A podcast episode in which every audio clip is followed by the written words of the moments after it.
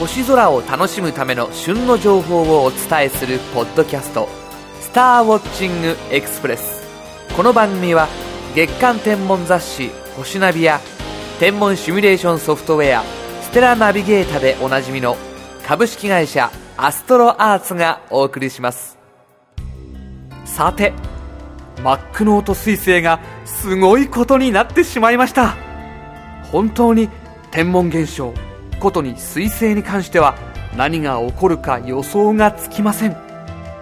番組の配信予定も関係なくスターウォッチングエクスプレスの収録と収録の合間を縫って彗星は急激に明るさを増し日本をあっという間に通り過ぎ南半球でとんでもない肉眼彗星になってしまいました。アストロアーツには昨年までニュージーランドにいたスタッフがいますが歯ぎしりしています。わかりますよその気持ち。1965年の池谷赤彗星に次いで統計史上2番目に明るい大彗星がまさに彗星のごとくやってきました。そしてその彗星は明るいだけでなく南半球で驚くほど大きな尾を広げた姿が観測されています。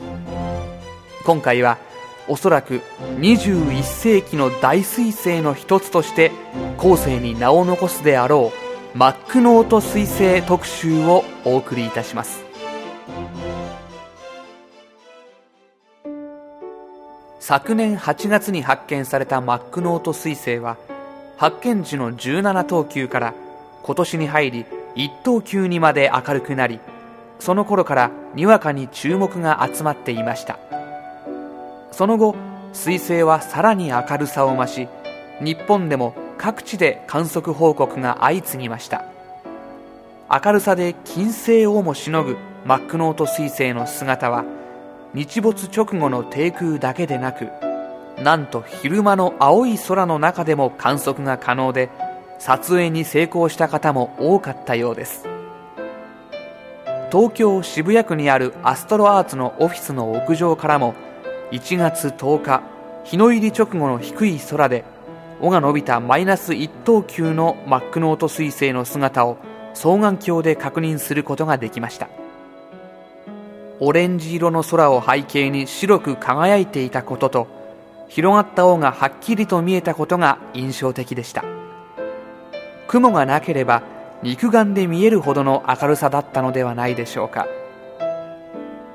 彗星は1月13日に太陽から一番近い位置付近で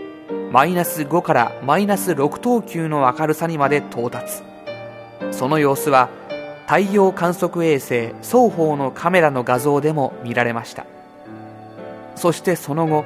残念ながらマックノート彗星は南下してしまい日本からは見ることができなくなりました。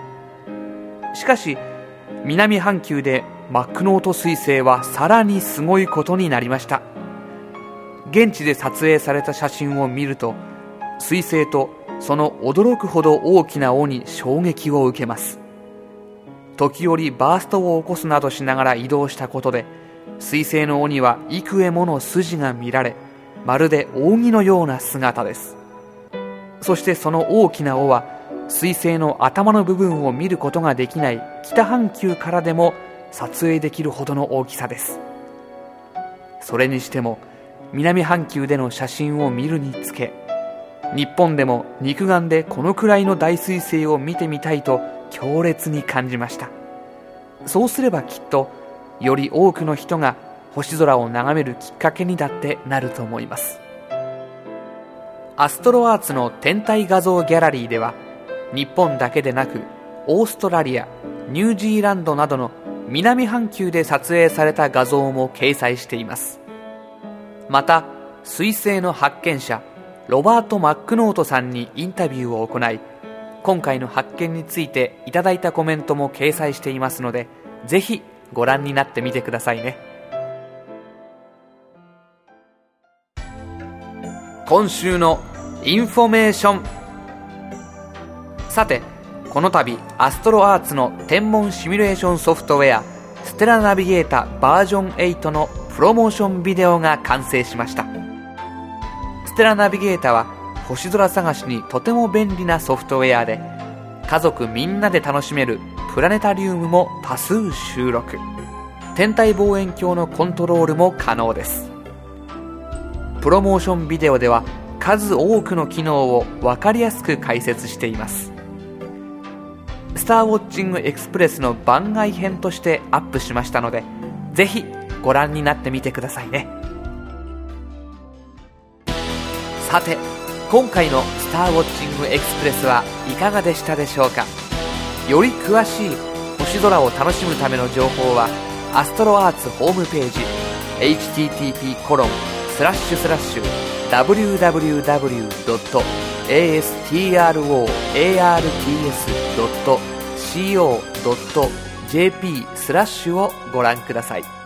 アストロアーツホームページには宇宙天文に関する情報をはじめソフトウェアや望遠鏡双眼鏡など星空を楽しむための様々な商品を購入できるオンラインショップもあります。